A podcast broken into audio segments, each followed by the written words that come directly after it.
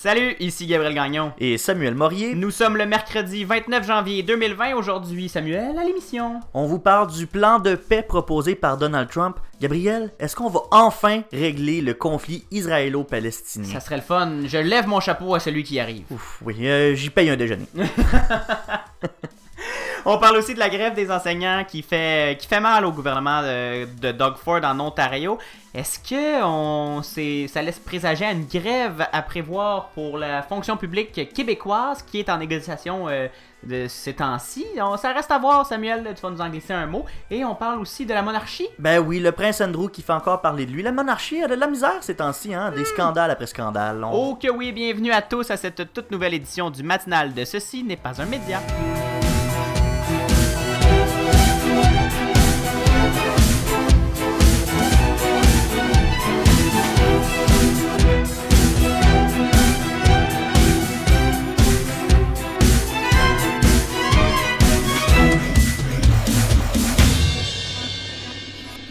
Samuel. Allô, Gabriel? Comment vas-tu? Ah ben on va bien, hein, parce que les journées rallongent, Gabriel. Oh mon dieu, je pense que c'est ma chanson préférée de François Pérusse. Ah mon dieu, tu me l'as mis dans la tête pendant qu'on préparait cette émission-là. Je te déteste. Ah, ça, c'est pas vrai. C'est faux, c'est faux, c'est complètement faux. si vous ne connaissez pas cette chanson de François Pérusse, allez- faites juste écrire sur euh, YouTube Les Journées rallongent et vous allez l'avoir tout de suite. Dans le fond, c'est l'histoire. Non, non, non. c'est- un des pires vers d'oreille. On n'est pas, on va pas commencer à parler de ça. On va dans la mettre cette émission-là. Oh mon dieu, tu serais une plaie. tu serais une plaie. Je vais la mettre dans la tête de tous nos auditeurs. Ben, D'ailleurs, ceux qui la connaissent, j'ai juste nommé la, le titre de la chanson et euh, ils l'ont en tête, c'est sûr, sûr, sûr. Samuel, on a une grosse émission. On... Est-ce que euh, on va arriver de, de- à, à clore tous les dossiers qu'on ouvre un moment donné? Euh, je pense pas. Je pense qu'on n'a pas assez d'une vie, Gabriel, pour passer à travers tous ces dossiers-là. C'est parce que si je prends juste l'exemple du conflit euh, israélo-palestinien, Gabriel, ben ça dure depuis vraiment très très longtemps. Avant Sur même plusieurs vies. Ah mon dieu, écoute, ça, ça a commencé avant qu'on soit né, avant que nos parents soient nés, et même avant que nos grands-parents soient nés. Il y a même des chances que ce soit avant nos arrière C'est débile comme histoire, pour vrai. Ça s'étend sur tellement longtemps, fait que le fait, le- la probabilité de voir des dossiers comme ceux-là se clore dans notre vie, Gabriel, sont très très faibles. Mais on a quand même une tentative là, récente du président. on a Donald toujours Trump. espoir. On a toujours espoir Toujours. quand même. hein. On n'a jamais arrêté les négociations. On a toujours essayé de trouver un terrain d'entente entre euh, Israël et la Palestine. Mais hein, c'est euh, c'est connu. Il y a tout le temps des tensions dans cette région-là euh, du monde. Et là, même que depuis quelques années, ces tensions-là qui se sont envenimées, ça s'est ça s'est vraiment euh, euh, empi- ça a empiré. On va Mhm. le dire, ça a empiré dans les dernières années. Les conflits qui sont euh, parfois euh, violents euh, entre les deux États. Mais euh, Donald Trump qui est arrivé là, en héros et qui a dit qu'il euh, qu'il avait enfin un plan, là, le best deal of the century. Ça sera pas the worst deal of the history Non, of deals. C'est ça. Là, lui, là, il, a, il a confiance en son, euh, en son entente. Et il espère vraiment qu'on va arriver euh, euh, à la paix, enfin, parce que c'est c'est ça. C'est un plan de paix qu'on a Parce que proposé. Trump, il l'a il dit quand il a bombardé l'Iran qu'il adorait la paix.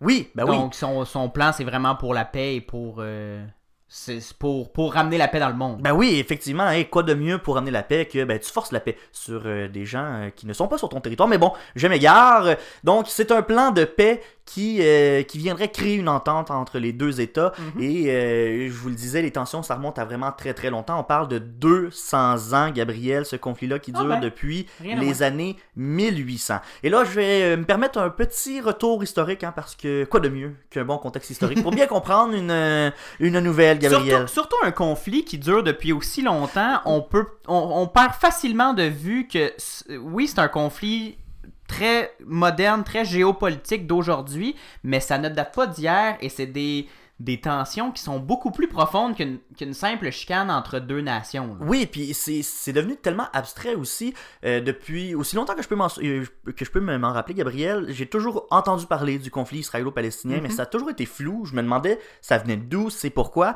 Puis c'est pour ça que j'ai décidé de faire un petit euh, un petit contexte historique. T'as bien fait. Et donc, ça commence dans les années 1800. Donc, euh, rentrez dans votre machine à voyager dans le temps. Venez avec moi. Donc, les années 1800, hein, là où, ben, il faisait bon vivre quand même, hein. Je sais pas.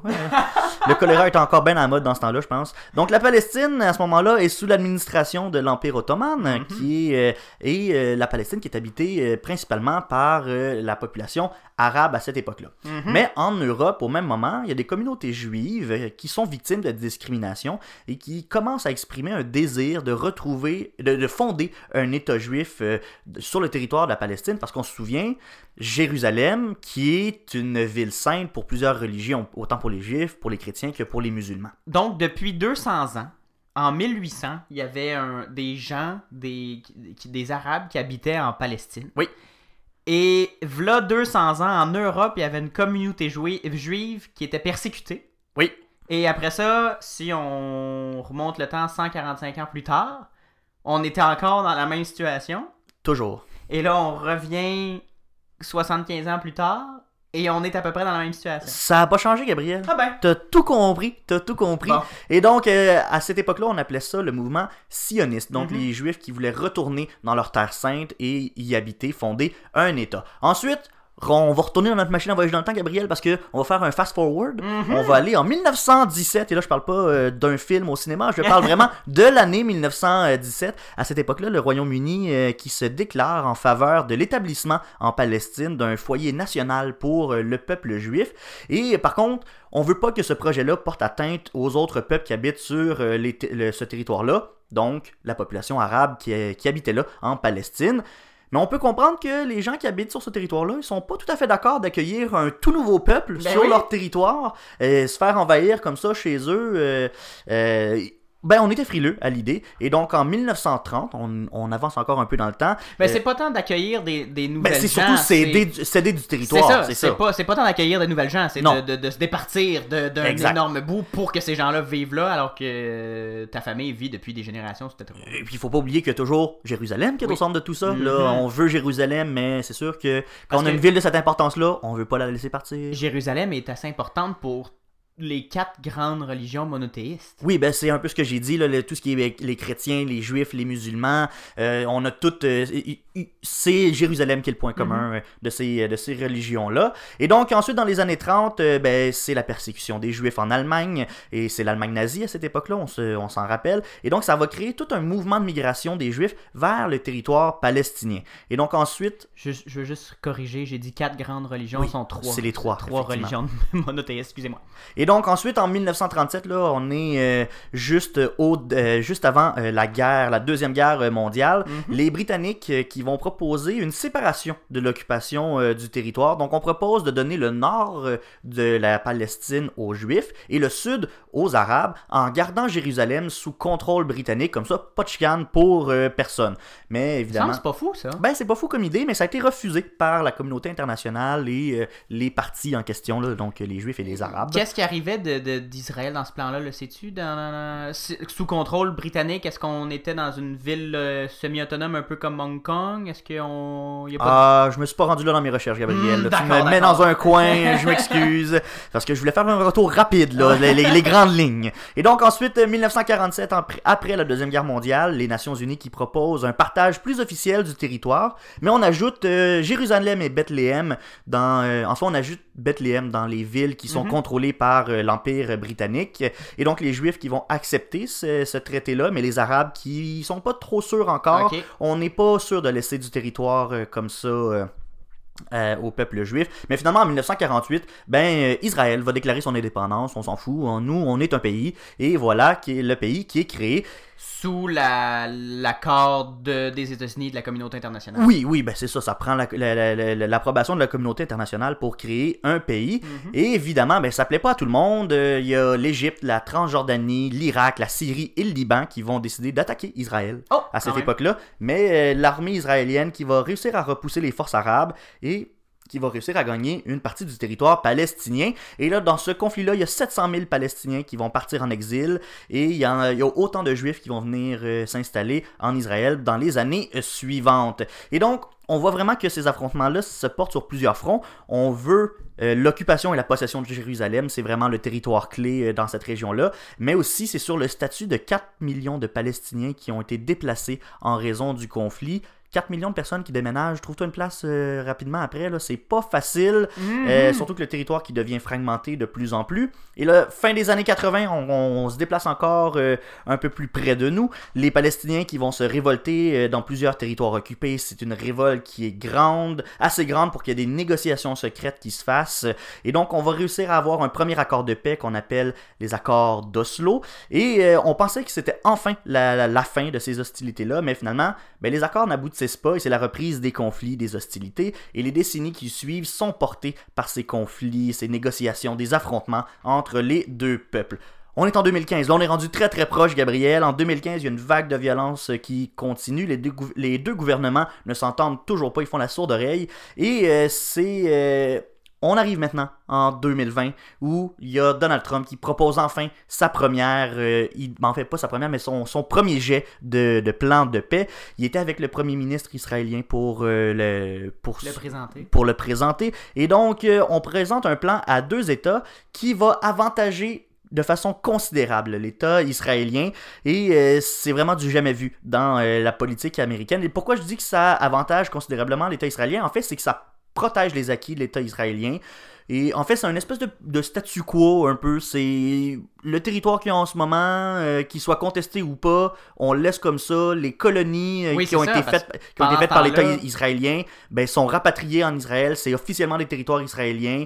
Euh, puis pour essayer de... de- parce que la, la, la Palestine qui est séparée en petits territoires, ben pour, pour relier la Cisjordanie et la bande de Gaza, ben, on va creuser un tunnel...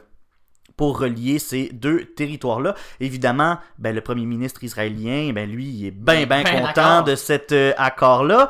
Et les Palestiniens, ben, on comprend, euh, ben, on s'oppose à ce plan-là. Et donc, on, euh, on demande vraiment aussi à la communauté internationale de rejeter ce plan-là. Parce que, ben, on a aussi demandé à la Palestine de faire d'autres concessions, c'est-à-dire, on demande que l'État palestinien un État palestinien, parce que pour l'instant, la Palestine n'est pas un pays. On Mhm. demande à ce que euh, l'État palestinien euh, devienne un pays à condition qu'on rejette clairement le terrorisme. Donc, on veut l'arrêt des... Selon euh, la définition euh, qui ne fait pas l'affaire encore de, de, de- de la Palestine, parce que selon la définition actuelle, le- les agissements de la Palestine sont terroristes, donc ça serait de, de, de, de renier un peu leur méthode de, de, de, de combat. là. Exactement. Et on demande aussi à la Palestine de reconnaître, d'accepter en fait que Jérusalem devienne la capitale indivisible Oh. d'Israël. Et c'est là que le bas blesse parce qu'on veut pas se départir de Jérusalem. Et donc le plan de paix proposé par Trump qui met une énorme pression sur l'État palestinien.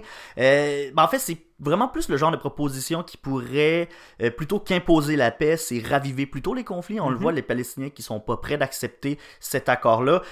Et donc les relations entre les deux États qui étaient déjà pas euh, ben ben chumé chumé, Ouais. hein, euh, ça risque de euh, s'envenimer encore un peu plus. Et la Palestine, on se rappelle en 2017 qui avait décidé d'arrêter tout contact avec les États-Unis quand Donald Trump avait reconnu Jérusalem comme étant la capitale d'Israël. Et là, ça, ça vient un peu à l'encontre d'un consensus international qui dit que la ville euh, soit confiée à la négociation et non à, la- à une décision d'un seul État extérieur. Et c'est un peu ça que, que Donald Trump a fait. Il est arrivé, il a dit Ben moi, euh, je suis un fin négociateur, je le sais ce qui est bon pour tout le monde, c'est ça qui va arriver. Puis il a vraiment voulu s'imposer dans ce conflit-là. À la que Trump. À la Trump. Est-ce que c'est la bonne façon de faire pour un conflit qui est si délicat que ça, qui dure depuis des centaines d'années?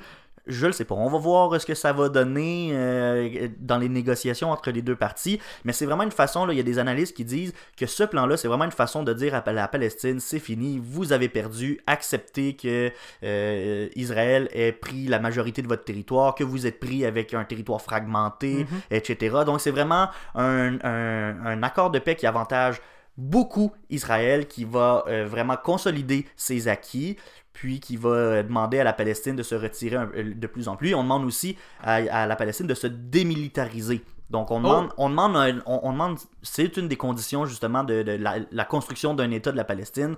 Ben c'est la dé- dé- démilitarisation. Winston, Winston Churchill avait euh, exigé lors des négociations de paix avec le- le- le- l'Allemagne qui avait perdu la Seconde Guerre mondiale, avait exigé qu'on n'humilie pas le, le- le perdant. Donc euh, on ne pouvait pas l'empêcher d'avoir une armée, on ne pouvait pas l'empêcher d'avoir un territoire vivable, ce qui est à peu près l'inverse de, de, de ce qu'on, de ce à quoi on assiste en ce moment. On a un territoire qui est invivable. La bande de Gaza, c'est minuscule, avec un tunnel pour relier l'autre bout du territoire, avec des colonies Mhm. qui restent là, parce que c'est une stratégie d'Israël, ça, pour s'imposer, pour imposer son, sa, sa main avec euh, grande force, d'imposer des, des, des colonies, des bouts de villes qui sont reliés par des routes surprotégées par des soldats euh, israéliens. Donc, on, on- humilie l'adversaire, mais on, on essaye quand même d'avoir une négociation de paix qu'on dit de bonne foi.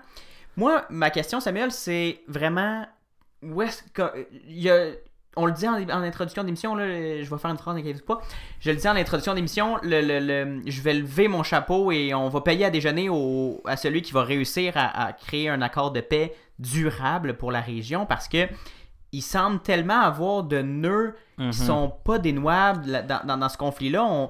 Je sais pas comment on peut arriver. Est-ce que c'est par l'imposition de la paix forcée, mais on, se rend bien compte que ça fonctionne pas? Ça fait juste aliéner les deux parties. En fait, un des deux parties. Qui après ça lui répond fortement, qui- Exactement. Qui, aliène l'autre partie. Donc Donald Trump qui se vante d'être un bon négociateur, est-ce que c'est vraiment le bon médiateur pour ce conflit-là? Euh, en même temps, Barack Obama a, tent- a tout tenté aussi, ça n'a pas Mhm. fonctionné. Bush a tout tenté, ça n'a pas fonctionné. Clinton a tenté, ça n'a pas fonctionné. Donc, on, sait plus trop. Peut-être que les États-Unis devraient simplement arrêter d'essayer et laisser les deux pays Ben, écoute, gérer leurs problèmes. Selon le professeur de l'université de Sherbrooke, là, Sami Aoun, euh, la solution, ça passe vraiment par des négociations entre les Israéliens et les Palestiniens directement.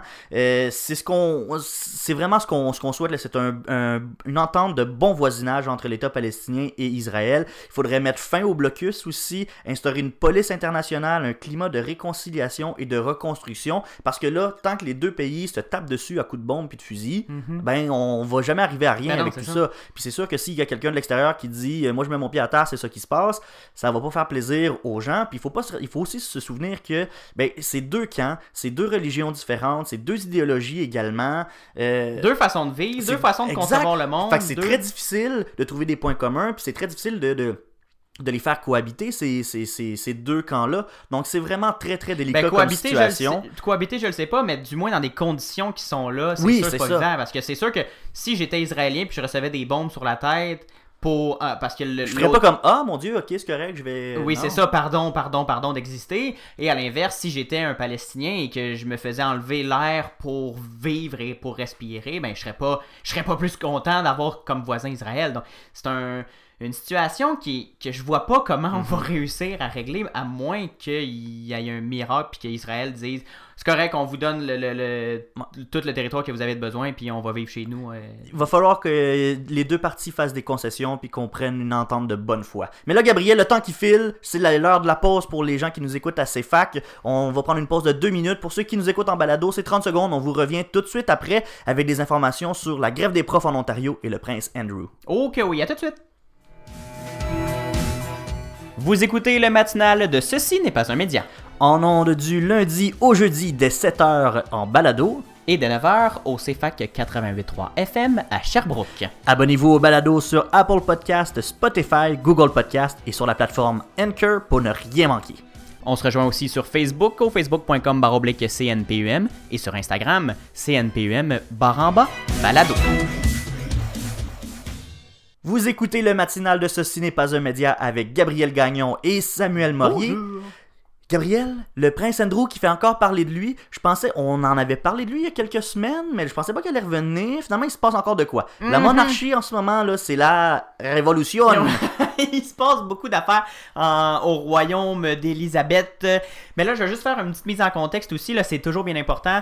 Est-ce que tu te souviens de l'affaire Epst- Ep- Epstein, Epstein, je ne sais jamais comment le prononcer. Est-ce que tu te souviens de cette affaire-là? Ben, c'est le financier américain qui était dans un gros scandale de traite de, de, de- de- oui. traite humaine assez à des fins sexuelles. Oui, assez glauque comme histoire. On d'ailleurs, euh, si vous êtes euh, fan de memes sur euh, Reddit et sur d'autres plateformes sociales, ben vous êtes au courant que Jeffrey Epstein est mort dans sa cellule et qu'on a des soupçons qu'il serait peut-être pas mort par suicide, selon le, le- le- rapport de, de- de- de- la prison, il serait mort par suicide, mais selon certains, peut-être pas, peut-être qu'on on aurait voulu cacher des preuves. Mais bon, ça c'est des théories de conspiration, mais c'est comme ça qu'on entend souvent parler de Jeffrey Epstein dans l'actualité web. Qui était Jeffrey Epstein, tu l'as dit, c'est un milliardaire, un grand financier, un sexagénaire qui, après une longue carrière dans la finance, a été arrêté le 7 juillet dernier aux États-Unis pour justement trafic sexuel et association de malfaiteurs et d'agressions sexuelles sur des mineurs. C'est pas des petits crimes, là. Non, c'est pas des petits crimes et c'est pas des. des, des- C'est rien de, de très jojo, cette histoire-là. là. Il, a il était condamné à 45 ans de prison. Et euh, il ne les a pas fait parce Ben. qu'il il a été retrouvé mort dans sa cellule, euh, pendu, je crois. Il, se serait suicidé. Il était accusé d'a- d'avoir euh, constitué un réseau regroupant plusieurs dizaines de jeunes filles mineures avec lesquelles il avait des relations sexuelles et qui- à- au- desquels il prêtait ou il vendait les services à d'autres gens riches et influents. Le, la cause officielle, c'est le suicide, là, comme je l'ai dit tout à l'heure, mais comme- il y a- il y a beaucoup de complots là, autour de ça, parce que il il y a beaucoup, beaucoup, beaucoup de gens influents et importants qui sont rattachés à Jeffrey Mhm. Epstein, Dont le prince Andrew. dont le prince Andrew. Selon ce qu'on peut lire, selon ce qu'on dit, c'est que le, le, le, le prince Andrew et d'autres personnes influentes allaient sur l'île de M. Epstein et euh, vivaient la, la, la, vie de riches milliardaires, là, donc euh, drogue, alcool, euh, fête dans la démesure, sexe à volonté et notamment sexe avec des mineurs. On parle de, de ces gens-là, on, les, on les accuse un peu par association. Si on souvent on voit les gens avec des photos avec Monsieur Epstein et on fait tout de suite l'association avec le- le- ce scandale-là. Mais en même temps, il a pas ici, a été reconnu coupable de, de, de traite de personnes, de dizaines de jeunes filles. Ben, il y a des gens qui, qui, qui se, en gros guillemets, qui se servaient de ces jeunes... Ben, en fait, pas en, en guillemets, là, c'est, c'est vraiment... Ils se servaient de ces jeunes filles-là pour assouvir leurs besoins, là. C'était pas... Mhm. Il avait pas fait ça pour lui toute seule. C'est que quelque part, il y a eu des gens qui se sont procurés ces services-là. Exactement. S'il y a eu traite, il y a eu des services donnés, Exactement. vendus. Oui, c'est ça, ven- vendu parce que c'est pas c'est pas donné, c'est c'est service. ça, c'est- Alors donc on maintenant là on cesse depuis quelques semaines on ne cesse de parler du Megxit donc euh, de Meghan et Harry euh, le prince Harry qui euh, Meghan Markle et le prince Harry qui euh, veulent vivre au Canada euh, dans la hors de la monarchie. Mais on parle aussi beaucoup au, au Royaume-Uni surtout du prince Andrew qui euh, a été demandé de témoigner euh, et d'expliquer les relations qu'il entretenait avec euh, le défunt milliardaire parce que le, début, depuis le début de l'enquête, le Samuel, le prince s'est retiré de la place publique et il semble pas vraiment avoir offert de coopérer avec cette enquête-là. Et on, on a vu pour la première fois, en fait, pour la première et dernière fois, monsieur, euh, ben, le, prince s'expliquer dans une entrevue à la télé et il a dit tout le long, durant toute le- le- le- le- l'entrevue qu'il n'y avait rien à voir avec ça. Il, avait, il était super arrogant sur les questions de, de- de- des journalistes. Il y avait un manque marqué de considération pour les victimes. Et là, les avocats des victimes, Samuel déplore un, comportement qu'il qualifie de suspect, de déplorable. De même, j'ai lu certains qui, disaient qu'il était carrément dégoûtant. L'avocate de Gloria Allred s'est exprimée en disant S'il n'a rien fait de mal comme il le prétend, alors pourquoi ne veut-il pas parler aux autorités parce qu'il refuse de parler aux policiers? Donc ce genre d'accusation-là entre en lien direct avec celle ayant été portée en 2019 envers le duc de l'américaine, euh, envers le duc par l'américaine Virginia Roberts. Donc, la famille royale qui est encore empêtrée dans des dans une espèce de gros scandale, la famille royale qui, comme à son habitude, juge de, parle avec de toutes ces allégations là avec arrogance, avec euh, j'ai pas de compte à rendre à personne parce que je suis un royal. On se souvient du, du dicton The Queen can do no wrong. Mais certains euh, royaux croient aussi qu'ils ne peuvent pas faire euh, de choses mauvaises et qu'ils ne peuvent pas être accusés devant une cour de justice. Mhm. Donc, euh, ça reste encore à voir parce qu'on n'a pas, on n'a toujours pas les, les dénouements officiels de ce dossier-là, mais on sait qu'il y, a- il y a des choses assez dégueulasses qui se sont tramées dans cette, euh, dans- sur l'île de M. Epstein et qu'il y a des gens influents qui ont été responsables de ces agissements-là. Samuel, on change de sujet complètement.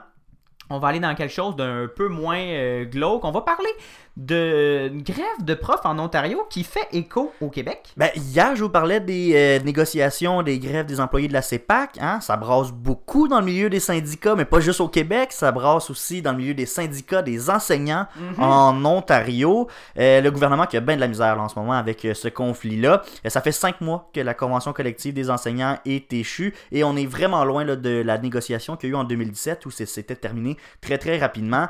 Là, tous les syndicats et les associations d'enseignantes et d'enseignants sont, euh, sont vraiment euh, très fâchés après le gouvernement conservateur euh, de Doug Ford parce que on demande à Doug Ford, oui, d'améliorer les salaires, mais c'est vraiment pas ça l'enjeu principal des grèves. En fait, ce qu'on demande, c'est d'arrêter les coupures au programme d'aide pour les élèves avec besoins spéciaux. On veut... on veut également que le, le projet du ministère de l'Éducation de l'On- de l'Ontario, qui est d'augmenter le nombre de jeunes par classe, soit abandonné. Et on Mhm, veut ça fait aussi- beaucoup jaser, ça fait beaucoup jaser. Et aussi, on a au plein cœur de- de- du conflit l'imposition de cours en ligne pour euh, les élèves du secondaire. Donc, on, est- on veut encadrer ça, on veut de meilleures conditions pour euh, les élèves, même si le gouvernement dit que euh, les négociations n'avancent plus parce que, c'est les, les- parce que les enseignants demandent une hausse de salaire trop grande. Les, ense- les, les en- les enseignants se disent non, c'est pas ça l'enjeu. Nous, ce qu'on demande, c'est une augmentation qui, est, euh, qui, qui correspond à l'inflation. On ne demande pas, on demande pas la lune. Mhm. Nous, ce qu'on veut, c'est des meilleures conditions pour nos enfants. Donc, bref, Et il y a beaucoup de voix aussi qui, qui s'élèvent pour dire on a- on- l'éducation c'est pas une marchandise, on peut pas couper juste pour faire l'économie puis essayer d'être rentable exact, comme exact. on fait pour les cours en ligne là, qui C'est ça. Et donc, c'est une chicane classique entre syndicats et euh, gouvernement. Mais ce qui est intéressant, un peu c'est... plus intense avec l'intensité du gouvernement Ford. Oui, mais oui. Mais ce qui est intéressant, c'est de voir le poids politique de la situation parce que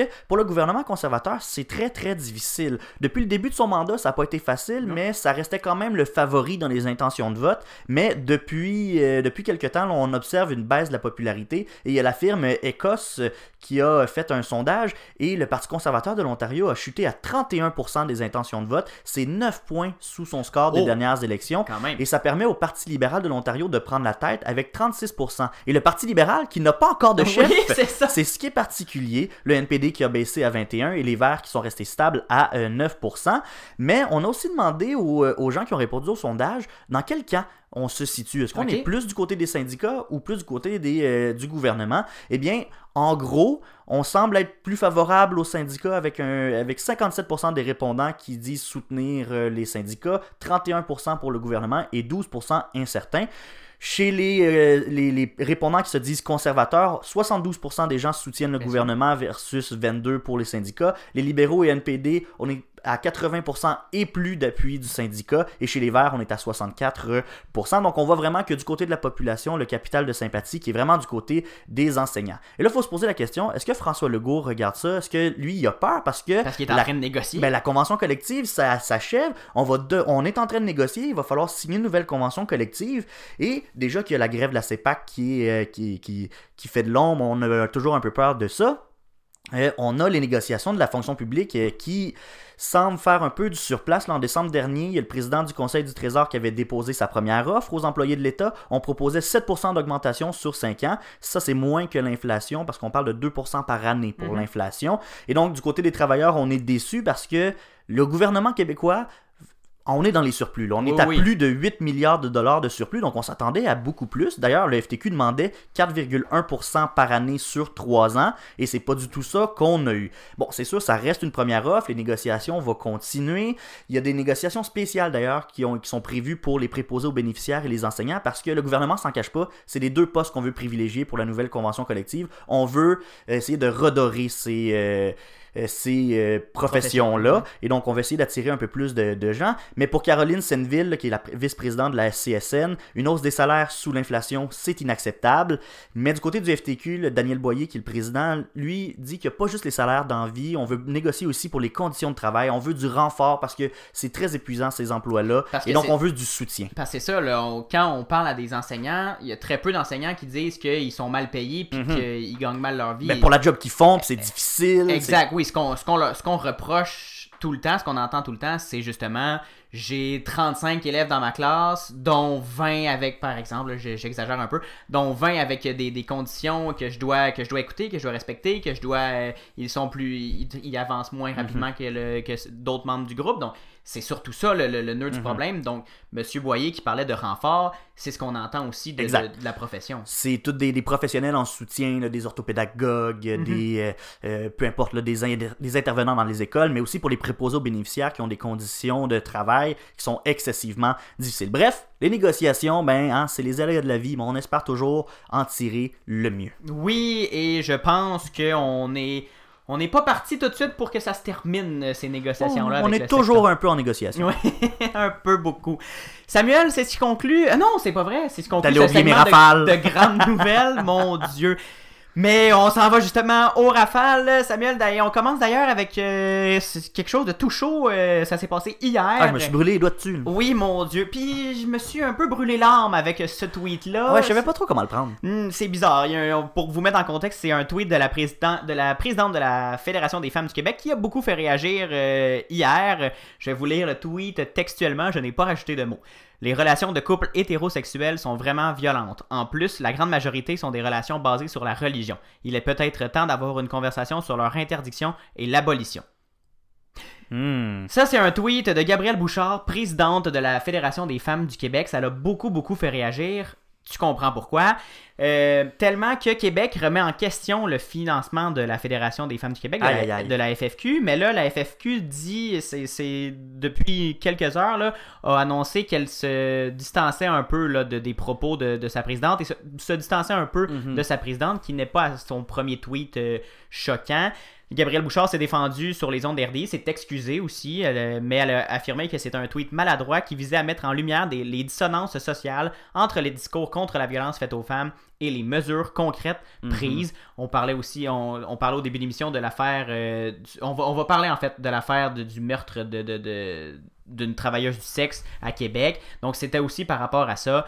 Donc un, un beau dossier euh, qui, qui fait beaucoup réagir, un tweet qui fait beaucoup réagir. Mhm. Comme quoi, l'ironie et le sarcasme là, sur les réseaux sociaux, c'est pas tout le temps évident de comprendre en la effet, ligne. Sinon, côté des Grammy, by- euh, Billie Eilish euh, qui a remporté 4 Grammy et c'est les quatre catégories les plus prestigieuses du euh, gala. Et donc, c'est seulement la deuxième à avoir ces quatre euh, prix-là, mais c'est la première à être aussi jeune. Elle a 18 ans, cette artiste-là. Donc, Billie Eilish, 18 ans, qui gagne 4 Grammy, les quatre plus prestigieux du gala. C'est vraiment très exceptionnel. Et elle a remporté énormément de prix aussi autres que les Grammys. Ah oui, elle, ben. elle a été euh, nommée l'artiste Apple Music de l'année, plusieurs autres plateformes. Elle, tout, tout va pour le mieux pour euh, Billie Eilish, Ça va bien, Samuel. Puis euh, elle le mérite amplement, son Oui. succès. Finalement, euh, on retourne en France, on va faire un petit suivi. Samuel, on se posait la question en préparant cette émission-là, on se disait, qu'est-ce qui se passe avec euh, la réforme des retraites en France? Est-ce qu'on, est-ce qu'on en a, est-ce que c'est terminé ce dossier-là? Parce qu'on n'entend beaucoup parler de ce côté-ci de l'Atlantique Eh bien non, Samuel, tu seras euh, ravi ou pas que, cette nouvelle existe encore. On peut encore en parler. La réforme des retraites euh, n'est toujours pas euh, réglée. La contestation faiblit, mais se poursuit, Samuel. Il y a des manifestations qui ont lieu aujourd'hui en France.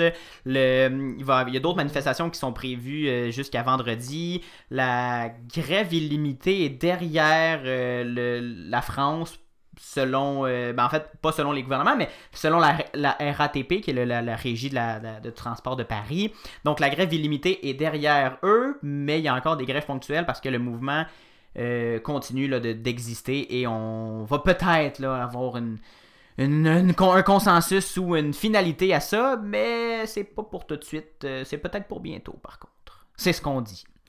Et c'est ce qui conclut cette édition du 29 janvier du matinal de Ce, ce n'est pas un média. Samuel, merci beaucoup. J'espère que tu as eu autant de plaisir que j'en ai eu à la faire. Ah, j'ai eu beaucoup, beaucoup de plaisir, ben, ben du fun. Merci Gabriel, mais surtout merci à Sacha Coelho-Lemire qui nous a beaucoup aidé pour la recherche pour ce beau projet. Mais on se donne rendez-vous demain 7h en balado, 9h à Sherbrooke sur les ondes de CFAC 88.3 FM. Oui, si vous êtes euh, à l'écoute du CFAC 88.3, on s'en va en musique, euh, donc avec la bonne musique euh, de CFAC qu'on lui connaît. En attendant, suivez-nous sur la page Facebook de Ce, ce n'est pas un média et au CNPUM Baramba Balado sur Twitter et Instagram. On se reparle demain, Samuel. Absolument. À demain!